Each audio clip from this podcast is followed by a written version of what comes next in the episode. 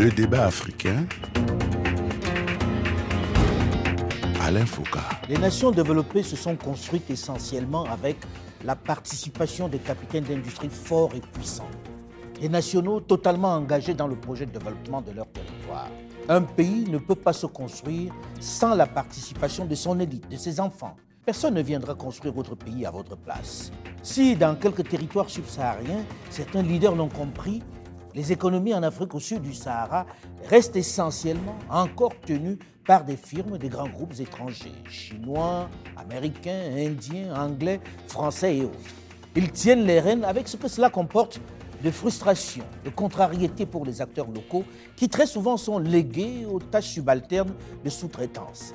Sachant qu'un pays ne peut durablement se développer, s'émanciper sans la participation majoritaire des nationaux, comment faciliter l'éclosion des champions locaux?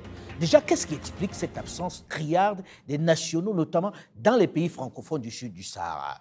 Bonjour à tous et bienvenue dans le débat africain enregistré aujourd'hui à Kinshasa, en RDC, en marge de la huitième édition du Makutano, forum qui réunit chaque année dans la capitale congolaise les chefs d'entreprise, les acteurs économiques et les autorités de la sous-région. Sur ce plateau, plusieurs invités, plusieurs personnalités, plusieurs chefs d'entreprise de différents secteurs. D'abord, M. Henri-Claude Oyima, le PDG du groupe bancaire BGFI, installé dans plusieurs pays subsahariens et président de la Fédération des entreprises du Gabon. Bonjour Henri-Claude Oyima. Bonjour M. Foucault. Seront invités à ce plateau Eric Kakou, fondateur et DG de Entrepreneuriat Solutions Partners, un groupe de conseil et d'investissement au service des entrepreneurs. Bonjour M. Eric Kakou. Bonjour Alain. Notre troisième invité de ce plateau de Kinshasa est Samba Batili, fondateur de CEO ADS Group, African Development Solutions, qui accompagne les États africains dans le respect de leurs objectifs d'émergence, notamment à travers la structuration des partenariats avec les groupes étrangers désirant investir en Afrique. Bonjour Samba Bati. Bonjour Alain. Quatrième invité de ce plateau, Olivier Laouché, cofondateur et PDG de Trace, la chaîne musicale internationale que l'on regarde particulièrement en Afrique au sud du Sahara. Bonjour Olivier Laouché. Bonjour. Notre cinquième invité de ce plateau de Kinshasa est Pacifique Kacha, ambassadeur de l'agenda de transformation agricole du président de la République démocratique du Congo. Bonjour Pacifique Kacha. Et bonjour Alain Foucault. Alors, lorsqu'on pose la question, on a envie de, de dire est-ce que ça se fabrique un champion national, même si on est conscient qu'il en faut Est-ce que ça se fabrique, Henri Claude Lima Déjà, il faut partir du principe qu'aucune économie ne peut se développer sans entreprise et que seules les entreprises créent la richesse. À partir du moment où ce postulat est posé, on doit se dire que seules les grandes entreprises tirent les petites entreprises. L'idée selon laquelle il faut parler de moyennes entreprises, c'est nous tirer vers le bas. Il faut de grandes entreprises pour tirer les petites. Dès lors, il faut que nos gouvernants décident, en accord avec nous, le secteur privé, de créer ces champions nationaux. C'est d'abord une volonté politique. C'est d'abord une volonté politique parce que personne n'est grand. Quand vous avez un enfant, vous faites beaucoup d'enfants, vous déclarez Mon fils, tu seras un grand. Et vous l'accompagnez. Vous l'accompagnez au niveau scolaire, vous l'accompagnez au niveau sociologique, et vous l'accompagnez même au niveau spirituel pour qu'il devienne grand. C'est exactement la même chose pour les entreprises. Il faut que nos gouvernants comprennent que si nous n'avons pas de grandes entreprises en Afrique, l'Afrique ne se développera pas. L'Afrique ne se développera pas. Mais on se pose la question de savoir, on a vu certains à qui on a accordé des facilités pour créer des entreprises qui ont sombré. Est-ce qu'il n'y a pas au départ une propension, on va dire, une qualité qu'il faut avoir pour pouvoir faire partie des champions Samba La première qualité, c'est le travail. Et travailler, travailler, travailler. Et surtout de ne pas avoir peur de l'échec. Moi, à mon avis, en Afrique, si on veut créer des champions, je pense qu'il faut qu'au niveau africain, on discute ensemble, le public comme le privé, et qu'on détermine les secteurs par pays. Je dis ça, c'est très important, parce que quand vous allez vouloir financer, par exemple, un projet dans telle industrie, une industrie, par exemple, au Sénégal, et tu as une autre industrie en Afrique du Sud, et si c'est une industrie qui est tournée vers l'export, il faudra voir quel est l'avantage de cette industrie dans tel pays, pourquoi pas dans l'autre pays. C'est-à-dire, si on fait la cartographie de ce que chacun doit faire chez lui, parce qu'au niveau continental, chacun pourra apporter quelque chose et on va créer la masse critique. Parce que pourquoi telle industrie ne va pas être rentable, par exemple? Parce que s'il y a une industrie qui produit pour 50 millions d'habitants et en face, tu as en Chine une industrie qui, qui produit pour 1 milliard d'habitants. Et on veut souvent que, au niveau prix, parce que le marché, c'est le prix souvent qui, qui, qui détermine le marché. Et donc, quelque part, il y a un travail à faire. Dieu merci. moi, j'insiste sur le fait que, parce que là, vous allez déjà sur la question de la macro, mais lorsqu'on l'on regarde nos États, notamment francophones, on a, c'est même pas un sentiment, on se rend bien compte que le marché est tenu par des firmes internationales, par des grandes firmes internationales qui dictent un peu leur, euh, leur volonté, qui fonctionnent selon leur, selon leur modèle. Est-ce que, à partir de là, on ne doit pas se dire, il nous faut urgemment des capitaines qui représentent le pays, qui ont l'intérêt du pays? On a vu ça avec la Covid, qu'il y avait besoin de grands capitaines d'industrie. Est-ce qu'à ce moment-là, on ne doit pas dire, OK, on se réunit pour fabriquer les nôtres dans tel et tel secteur, comme vous le dites? Moi, je pense que c'est quelque chose qui peut se faire. Si vous prenez, par exemple, le cas, moi j'ai eu à, à discuter avec euh, l'ex-ministre euh, des Finances de Malaisie, que j'avais amené voir le président ATT en 2004. J'aime parler de cet exemple parce que c'est très concret. Mhm. Allons-y vite, parce que... Et Mhm. dans l'audience, le président avait lu une note sur lui. Il dit Bon, monsieur le ministre, on me dit que vous êtes le parrain du miracle économique euh, malaisien. Quelle est votre recette? Il dit au président Monsieur le président, ça va vous paraître banal C'est très simple. On a mis l'accent sur deux choses l'homme et l'homme. Le premier homme, on a mis plus de 40% de nos ressources dans l'éducation et la formation professionnelle. Ça, c'est le premier homme malaisien. Le deuxième homme, on a décidé de regarder par secteur avec euh, une bonne sélection. Ils ont pris des entreprises locales qu'ils ont matché avec des entreprises internationales parce qu'ils ont mis comme condition sine qua non pour pouvoir exécuter des marchés dans le pays ce mariage. Et c'est ce mariage qui, au bout d'une dizaine d'années, d'éclosion. Parce qu'il ne faut pas aussi qu'on se leurre. Dans cer- certains secteurs clés, on a besoin de collaborer avec des entreprises Oui, mais internationales. lorsqu'on écoute 60 ans après, les principales industries, les principales firmes continuent d'être celles qui viennent d'ailleurs, qui gagnent des marchés les plus importants, sont celles qui viennent d'ailleurs. Est-ce que ça ne doit pas être la règle, finalement, ce que vous dites, de dire pour que nos champions nationaux naissent, il va falloir qu'on les associe à ceux qui arrivent Pacifica Acha. Non, déjà, moi je dirais, on a, on a besoin pour créer des champions nationaux, on a besoin d'une prise de conscience aussi bien dans le chef de l'État que dans le chef des entrepreneurs et donc du secteur privé. Une prise de conscience sur le marché, parce que finalement, je dirais, la richesse se crée en répondant à la demande suscitée par le marché. Et malheureusement, dans beaucoup de nos pays euh, francophones, aussi bien les dirigeants que les individus, donc ceux qui devraient être des entrepreneurs, malheureusement, ne s'intéressent pas à comprendre les véritables besoins du marché. Et ils se trouvent, je dirais, en déphasage euh, entre euh, ce que demande le marché et ce que eux sont en mesure d'apporter à ce marché. Et finalement, ils se retrouvent comme euh, des appareils obsolètes et donc euh, ils sont De contraints de uniquement façon d'acheter. très simplifiée, vous voulez dire, ils se regardent en chaîne faïence, les deux. Les deux. Non, ce n'est pas qu'ils se regardent en champ, de en champ de faïence, mais tout simplement, l'État se concentre à collecter les taxes, la population se, plaint- se plaint d'en payer, mais après, il n'y a personne qui se concentre sur les opportunités à développer ensemble, ok, à construire ensemble. Parce que la, la- richesse, euh, oui, l'État va réguler, mais il faut, dans le chef de Mais il faut aussi, à un l'entrepreneur, moment donné, il que l'État prenne conscience qu'il a besoin ben, de ces nationaux-là, surtout avec ce qui s'est passé. On a vu les firmes étrangères partir, dans la plupart des cas, pendant la Covid. Est-ce que ça ne vient pas dans les pays francophones parce qu'on voit qu'au Nigeria, par exemple, le président Olusegun Obasanjo a impulsé ce mouvement et a créé des champions dans des domaines où c'était resté totalement, où c'était tenu par les grandes firmes internationales. Est-ce que ça ne vient pas, et là je me tourne vers Eric Kakou, du fait qu'il y a, une, on va dire, une peur des dirigeants francophones de voir émerger des grands capitaines comme ça qui pourraient prendre leur place Ils ont peur de leur place, non? Écoutez, définitivement, parce que je pense que quelque part, en fait, euh, très souvent dans nos sociétés, euh, la réussite économique est associée au pouvoir. Et malheureusement, quand on fait cet amalgame-là, on se tire une balle un peu euh, dans le pied parce que fondamentalement, on ne développe pas justement les entreprises dont on a besoin pour pouvoir prospérer. Et moi, je dirais que fondamentalement, c'est important pour nos dirigeants de comprendre qu'on ne peut pas décréter un champion. Donc, on peut le sélectionner, on peut l'encadrer.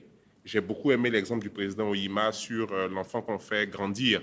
Mais c'est clair que deux ou trois ou quatre enfants de la même famille n'auront pas le même succès. Donc, je pense que la clé, c'est de sélectionner les gens, pas forcément par affinité, mais par rapport à leur talent et à leur capacité à performer. Mais il faut déjà intégrer le fait qu'il faille accompagner des gens. Je pense qu'il est essentiel. De toute façon, euh, pourquoi est-ce que nos dirigeants devraient se contenter d'aller faire des voyages d'études? Quand nous, on part dans d'autres pays, on va avec un grand nombre d'entrepreneurs qui remplissent un avion pour aller faire un voyage d'études. Quand les autres viennent chez nous, c'est pour signer que des, des deals.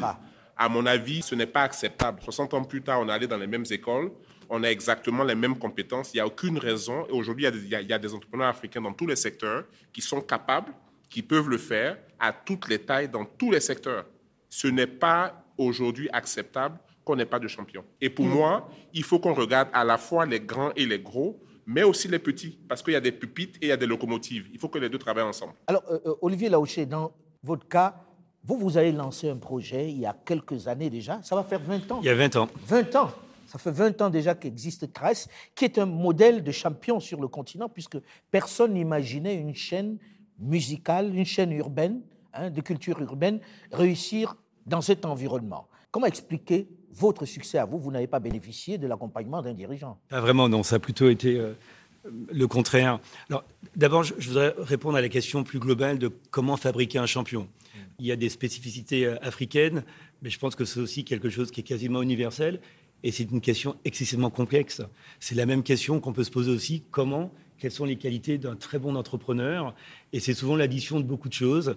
C'est, vous l'avez dit, c'est l'environnement quand on grandit, quand on est, quand on est autour de nous, on a, on a des exemples et puis on a des gens qui nous accompagnent. Personne ne réussit tout seul.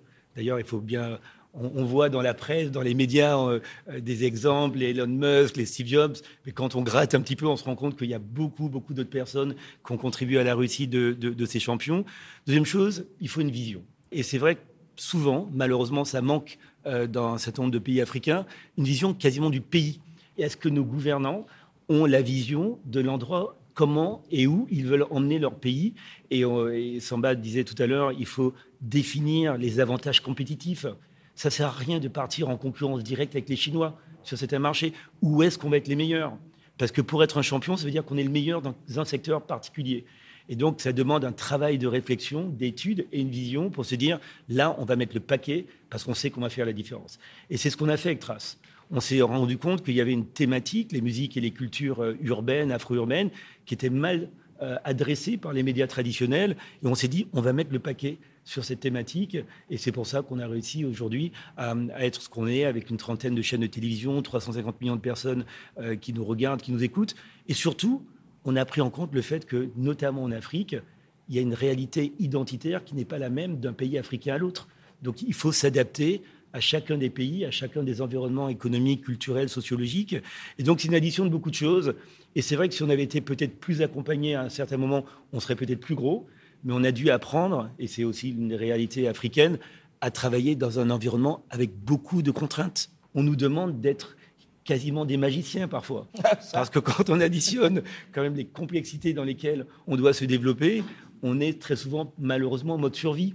Alors que quand vous êtes sur le marché américain, si vous arrivez à sortir un produit, un service qui tient la route, tout de suite, vous avez 350 millions de personnes qui peuvent l'acheter. Mmh. Sans problème de logistique, sans problème de, de douane, de transport. Enfin bref, Ici, on additionne les complexités. Et je crois que le message qu'on voulait faire passer, qu'on veut tous faire passer, nous, les chefs d'entreprise, c'est demander aux autorités qui nous accompagnent et qui mettent les conditions de la réussite euh, dans un, à un niveau qui soit plus favorable à, nos réussites. Parce que sinon, on passe notre temps à nous battre euh, contre des moulins, avant, moulins avant, et voilà qu'on ne devrait même pas avoir en face de nous. Alors quand on regarde euh, l'Afrique, c'est un énorme chantier, énorme chantier où tout est prioritaire, où il y a tellement de choses à faire, même si en face, les autres fabriquent déjà pour nous. Si on vous posait la question ici, dans quel domaine faut-il rapidement accompagner des champions, rapidement fabriquer des champions? Le Nigeria a fait des choix, hein, et a fabriqué dans le domaine de la finance, dans le domaine de l'agriculture, etc. Aujourd'hui, globalement, dans quel secteur faut-il se concentrer, Henri Claude je, je, crois qu'on ne peut pas décréter comme ça. Hmm. Chaque pays a une spécificité. Il faut donc regarder les avantages concurrentiels, quelque chose qu'on va apporter de plus par rapport à ce qui est fait dans son propre pays. Si je reviens, euh, le développement économique est un processus. Si c'est un processus, il doit obéir à une certaine logique. On ne doit pas dépasser certaines étapes. Si vous loupez une étape, vous loupez quelque chose de très important. Donc, en termes de choix, le choix doit être fait pays par pays en fonction non seulement de sa sociologie, mais sur les capacités même humaines. Tout à l'heure, on parlait de la formation. Si vous n'avez pas suffisamment de cas dans un domaine, si même si vous décrétez que vous voulez avoir un champion dans ce domaine, vous ne l'aurez pas. Donc, c'est de, pays en pays, en fonction du niveau que nous avons les uns les autres, qu'on peut faire ces choix-là. On ne peut pas faire un choix global. Le choix que nous avons fait, par exemple, au Gabon, on a dit on veut le secteur financier. Un autre pays peut dire je veux le secteur agricole. Euh, agricole. Ainsi de suite. Et donc, tous ces secteurs-là, peut finalement, à la fin de la journée, se tenir et pour accompagner ce développement.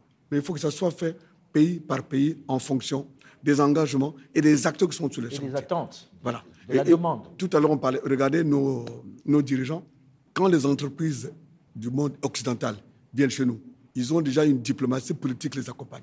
C'est la diplomatie politique qui ouvre la porte. Nous, on nous demande à nous d'aller seuls sans cette diplomatie politique. Et c'est ça qui gêne. Il n'y a pas une grande entreprise qui, qui prend Chine, États-Unis, France, venir chez nous sans pour autant que le ministre des Affaires étrangères, le ministre de l'économie ou l'ambassadeur soient devant. Nous, on abandonne nous-mêmes. C'est un vrai problème. Là, par exemple, on est dans un vaste pays qui a la taille d'un continent.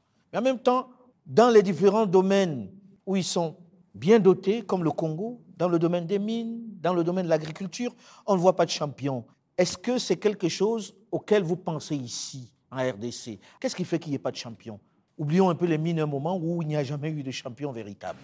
Bah, disons que pour, euh, pour, le cas de la, pour, la, pour le cas de la RDC, le président de la République, Félix-Antoine Tshisekedi, en arrivant au pouvoir, a euh, fait ce constat amer de constater que finalement, nos minéraux étaient plutôt une source de malédiction et de problèmes. Mmh. Et donc, il a très tôt levé l'option de susciter une alternative en faisant de l'agriculture ou en plaçant l'agriculture comme un nouveau pilier autour duquel nous voulons bâtir notre économie. C'est-à-dire que nous travaillons aujourd'hui pour que euh, nous puissions faire de l'agriculture le pilier de notre développement économique. Ça a certes beaucoup de contraintes, mais en même temps, ces contraintes constituent des opportunités. Lorsque nous décidons de foncer sur la production agricole, immédiatement, il apparaît les contraintes d'enclavement de certains territoires ou de certaines zones où la liaison entre les zones de production et les zones de consommation, donc les bassins de production, ne savent pas recevoir les entrants. Et donc, cette difficulté constitue désormais une opportunité qui peut permettre aux nationaux soit de prendre des concessions euh, sur ces routes ou alors. Mais est-ce que la euh, volonté est exprimée aujourd'hui? Ah non, elle est, elle, est, elle, est, elle est, exprimée et il n'y a pas de, de doute ou d'hésitation sur la question. Je dirais, en l'espace de six mois, quand je regarde ce que nous faisons sur euh, le plan de l'agriculture, sur le plan de l'infrastructure routière, sur le plan Mais ça euh, passe par quoi exactement? Est-ce qu'on a des avantages accordés? Est-ce qu'il y a des facilités bancaires pour ceux qui veulent se lancer, qui ont montré qu'ils sont capables de le faire? Non, déjà, il y a au niveau du Fonds pour la promotion de l'industrie des packages qui ont été taillés sur mesure pour encourager euh, l'entrepreneuriat des jeunes et l'entrepreneuriat des femmes. ok? Euh, Là où une entreprise normale doit payer 6-7% d'intérêt, et eh ben pour euh, les entrepreneurs jeunes ou femmes, aujourd'hui, on est à 4% on est dans des exonérations. Mais là, est-ce que ça ne reste pas encore les petites entreprises, comme disait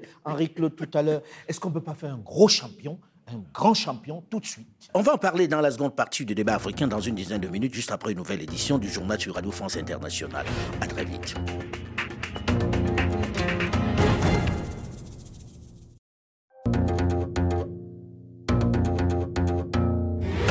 Le débat africain La complainte dans les milieux d'affaires et maintenant dans la société civile est à chaque fois la même. Les économies africaines sont largement tenues par les firmes internationales.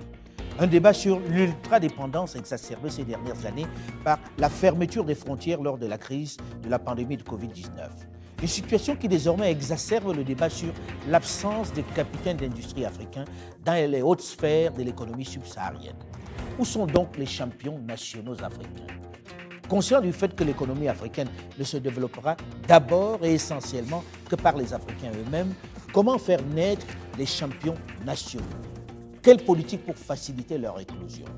Bonjour et bienvenue à tous ceux qui nous rejoignent seulement maintenant dans la seconde partie de ce débat africain consacré justement à cette question cruciale que le président Olusegun Obasanjo semble avoir résolue au Nigeria. Avec sur ce plateau plusieurs invités. D'abord, M.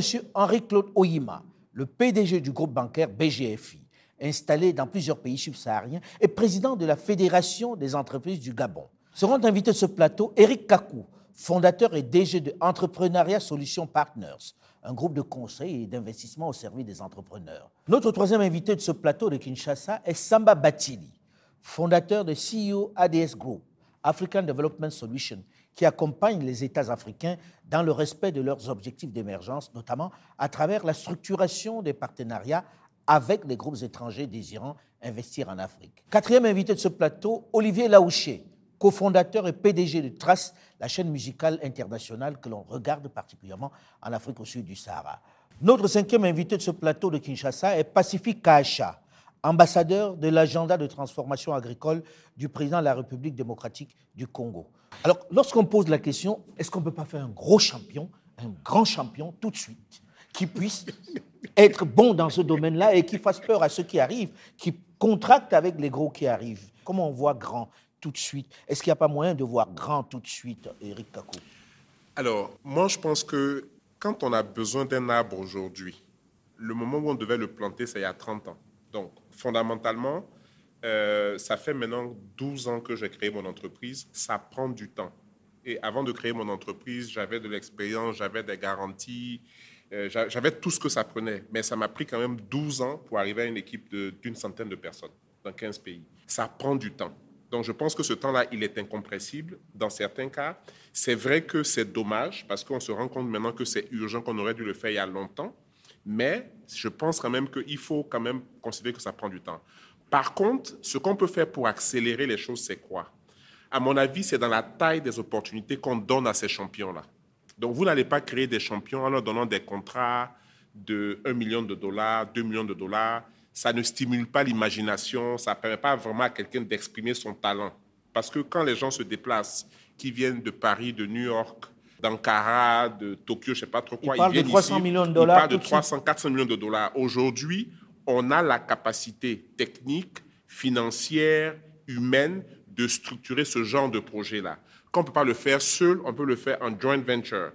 Je pense qu'aujourd'hui, il faut juste que nos dirigeants aient confiance. Moi, je me, retrouve, je me, je me retrouve vraiment. C'est quelque chose qui est vraiment essentiel. Ouais. On revient encore à cette question de volonté politique.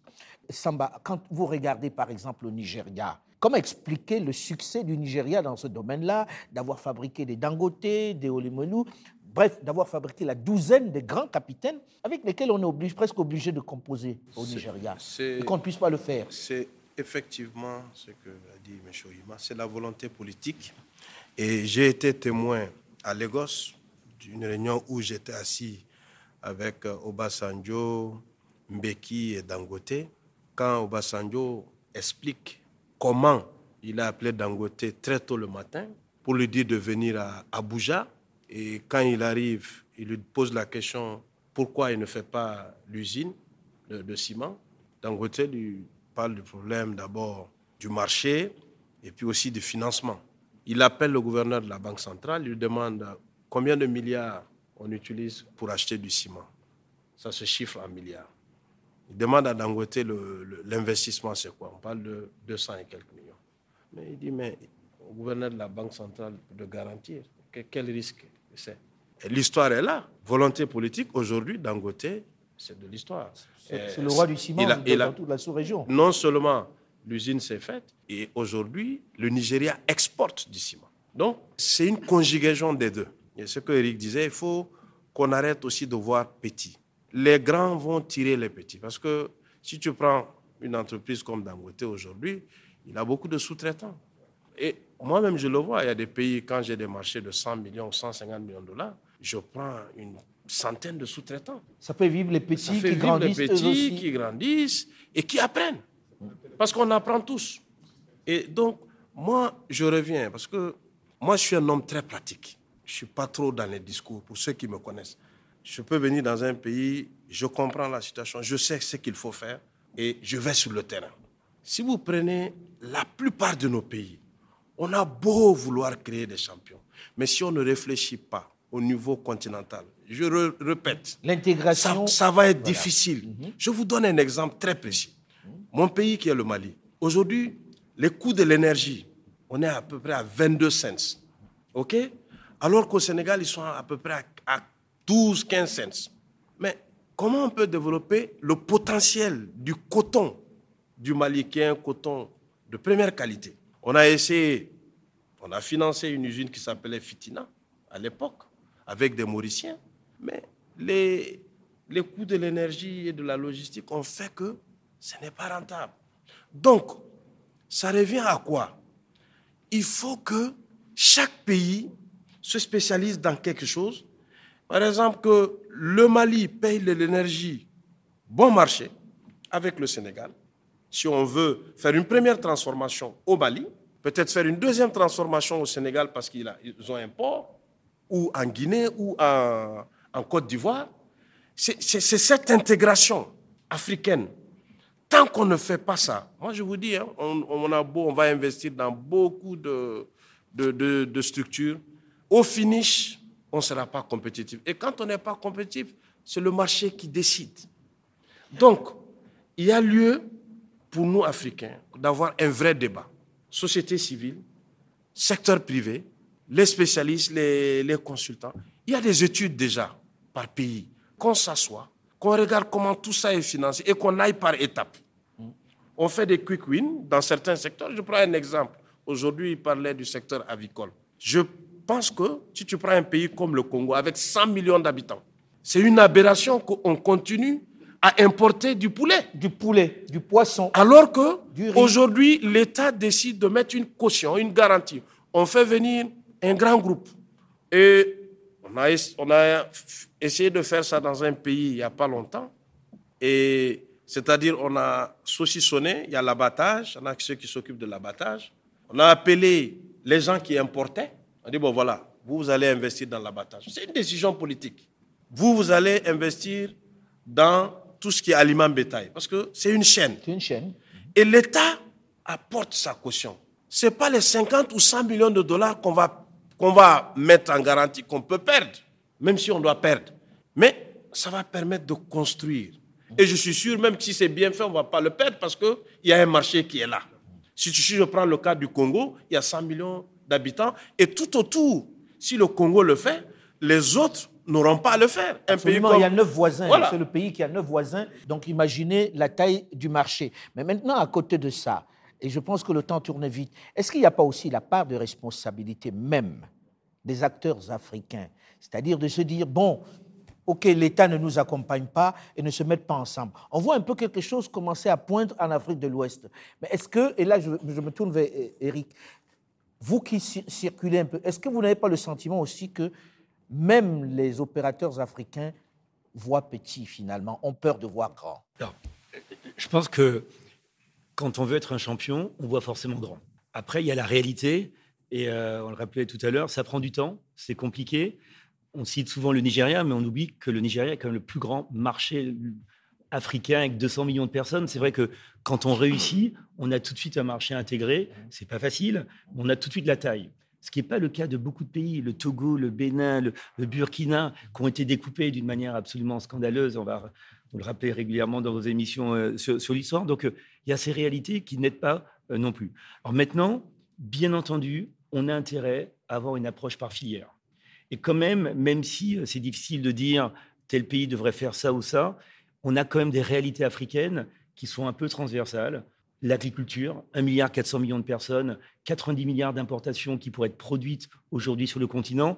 Donc tous les pays, avec leur qualité, leur capacité, leurs ressources, devraient se poser la question qu'est-ce que je peux faire chez moi que je n'ai plus besoin d'apporter? C'est la première des choses. Deuxième chose, industrie culturelle et créative.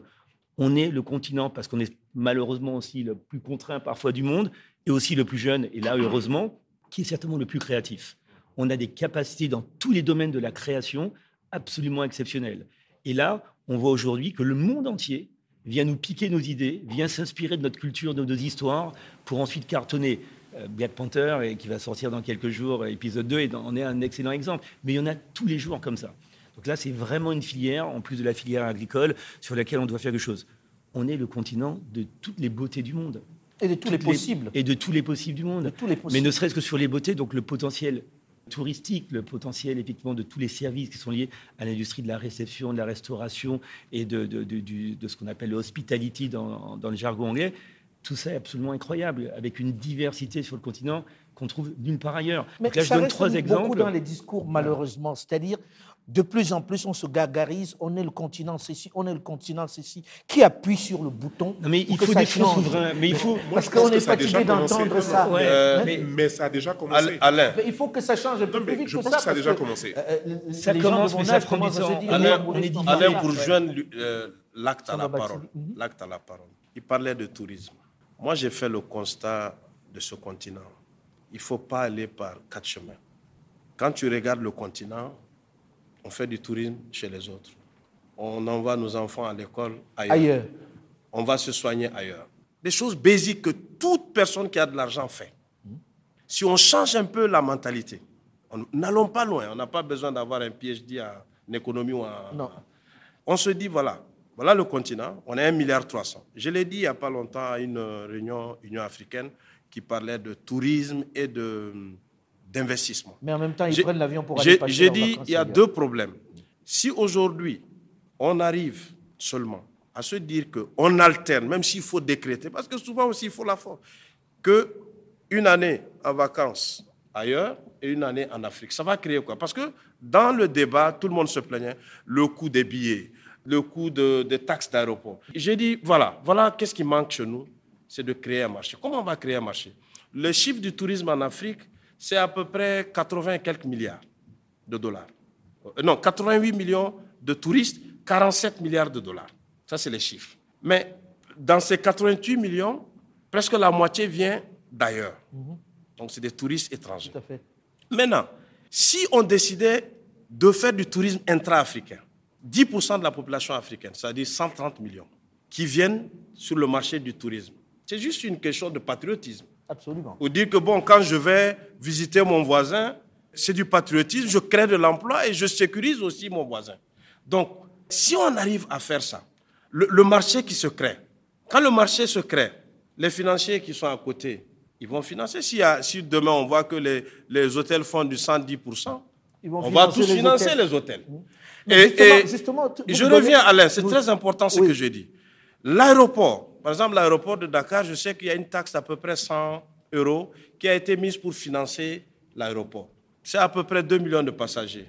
Mais si demain, on double le nombre de passagers, ils peuvent réduire la taxe à 50. À 50. Donc, le coût de l'aéroport, le coût du billet, ça va, ça va. Et, et, et les infrastructures. Un peu plus voilà, il faut créer le marché. Voilà. Mais, mais, là, je me tourne vers le banquier, vers le financier. On dit aussi que vous êtes les plus frileux. Je sais que dans votre cas, la BGFI travaille à faire des champions, à financer un certain nombre de champions. Mais est-ce que, globalement, les banques, les financiers jouent leur rôle dans ce domaine? Est-ce qu'elles n'attendent pas trop les politiques? Elles auraient pu impulser ce mouvement, non? Non, il faut comprendre, quand on parle des banques frileuses, on ne parle pas de banques africaines les banques africaines ne sont pas frileuses parce qu'elles connaissent le marché africain et elles connaissent les acteurs africains. Les banques qui sont frileuses, ce sont les banques non africaines. Donc, travaillons avec les banques africaines. Donnons aux banques africaines les moyens. Et ces banques africaines, pour avoir les moyens, c'est quoi? Quels sont, les, quels sont les premiers acteurs dans nos économies? Ce sont les États. Est-ce que les États domicilient leurs recettes dans les banques africaines? Ah, non? Non. Moi, je croyais hein, qu'elles domicilièrent leurs comptes. Non, euh. non. Il faut qu'on arrive à... On parle de patriotisme économique. Mais il faut déjà que les États fassent confiance aux banques africaines. Comment les autres sont devenus forts? Elles sont devenues fortes parce que l'acteur principal, qui sont les États, domicilient leurs recettes dans ces banques-là. Et vous allez voir, les banques africaines seront beaucoup plus fortes et accompagneront tout le projet. Nonobstant cela, aujourd'hui, si, quand nos États ont des projets d'investissement, elle se tourne régulièrement vers l'extérieur et pas vers les banques africaines. Et les banques africaines aujourd'hui ont le savoir-faire, ont la capacité de les accompagner. Donc notre problème aujourd'hui, c'est la peur. La confiance. La confiance, c'est créé lorsqu'on n'a plus peur. Il ne faut, pas que les États, les gouvernants aient peur des hommes d'affaires. Parce que qui dit homme d'affaires dit argent. Qui dit argent dit pouvoir. Et là, vous avez deux pouvoirs qui s'opposent. Le pouvoir politique et le pouvoir économique. Les hommes d'affaires doivent travailler ensemble. Voilà. Les hommes d'affaires ne sont pas intéressés par la politique. Si nos politiciens comprennent ça, on va avancer. Les deux côtés ont peur l'un de l'autre. Les hommes d'affaires ne réussiront pas sans le politique. Et le politique ne fera pas une bonne politique si vous n'avez pas une bonne économie. Alors là, on est au Congo, pays laboratoire. Aujourd'hui, on met un accent sur l'agriculture. Pacifique Achat, est-ce qu'aujourd'hui, on peut se dire que dans 3 4 ans, puisqu'on parle de temps qu'il faut, on aura de vrais capitaines d'industrie qui ici permettent, par exemple, la filière avicole dont parlait encore Samba à l'instant, de faire qu'on n'importe plus bah, ce type de produit quand même. Non, au niveau de la. C'est une ineptie parce qu'il y a le marché. Au niveau de la RDC, euh, les champions que nous regardons et que nous souhaitons avoir, je dirais, ou compter parmi euh, nos compatriotes, doivent être là pour tirer les plus petits. Nous nous mettons un focus sur les petites industries. Mais vous, vous êtes appuyé sur l'exemple nigérien. Justement, j'en viens. Mm, mm. Aujourd'hui, je dirais, nous sommes dans, des discussions très avancées avec le président Obasanjo pour qu'il nous emmène ces champions. Et d'ailleurs, il était prévu dans le cas de Makutano que nous puissions avoir ici à Kinshasa le président Obasanjo avec euh, la douzaine des champions qui font le Niger, qui font parler de à travers le continent. Mais quel était l'objectif? L'objectif était d'obtenir un mentorship, n'est-ce pas, de ces champions créés par le président Obasanjo, je dirais en faveur des nationaux qui essayent dans cet environnement, mais on sent qu'il manque une formule ou un détail pour que la sauce prenne. Mais de l'autre. Mais, de côté, également, le fait de faire venir le président Obasanjo, c'est pour qu'il euh, mette sur la table ce qu'a été finalement sa recette pour que les politiques également soit en mesure de comprendre on va tendre l'oreille à ça et on ira le voir bientôt. Malheureusement, le temps tourne vite, mais j'ai envie de poser une dernière question. Eric, vous qui sillonnez l'Afrique dans ce sens, dans le sens de dire on veut aussi des champions. Aujourd'hui, est-ce qu'il y en a qui ont émergé en dehors des pays anglophones, dans les pays francophones, qui pourraient être montrés en exemple? Aujourd'hui? Absolument. Euh, je pense qu'il y a pas mal de secteurs en fait où il y a des acteurs qui font d'énormes différences. Moi, vraiment, c'est qui m'inspire. Parce que quand on parle des champions, très souvent, on parle que des gros. Il y a aussi des petits. On a lancé un programme au Gabon il n'y a pas très longtemps avec le Fonds souverain. La filiale, en fait, au Koumé Capital, BGFI est un des partenaires euh, qui nous a accompagnés. Quand on est arrivé au Gabon, l'image que les gens ont du Gabon, c'est qu'il n'y a pas de jeunes entrepreneurs. On a Ce qu'on a vu sur le hein, terrain, c'est faux. Donc, du coup, mhm. clairement, oui. Ces champions-là sont là aujourd'hui. Je les vois, je les vois dans le domaine de la construction, dans le domaine financier, dans le domaine du tourisme. Il y a, pas mal il faut les accompagner. Il faut, il faut une volonté politique et il faut, on va dire, une intégration africaine pour décider qui fait quoi, comment on fait tout ça. Merci en tout cas à vous d'avoir accepté de venir en débattre. Le temps est très court, je le sais, mais c'est un débat que nous devons poursuivre puisqu'il faut créer des champions. Les champions, c'est une urgence aujourd'hui et il faut choisir les domaines dans lesquels on veut les faire. Merci à vous, monsieur, d'avoir accepté. Le débat africain s'est terminé pour aujourd'hui. Delphine Michaud, Olivier Raoul et Alain Focal, nous vous donnons quant à nous rendez-vous la semaine prochaine, même heure, même fréquence, sur les antennes de Radio France Internationale. Restez à l'écoute et à très vite.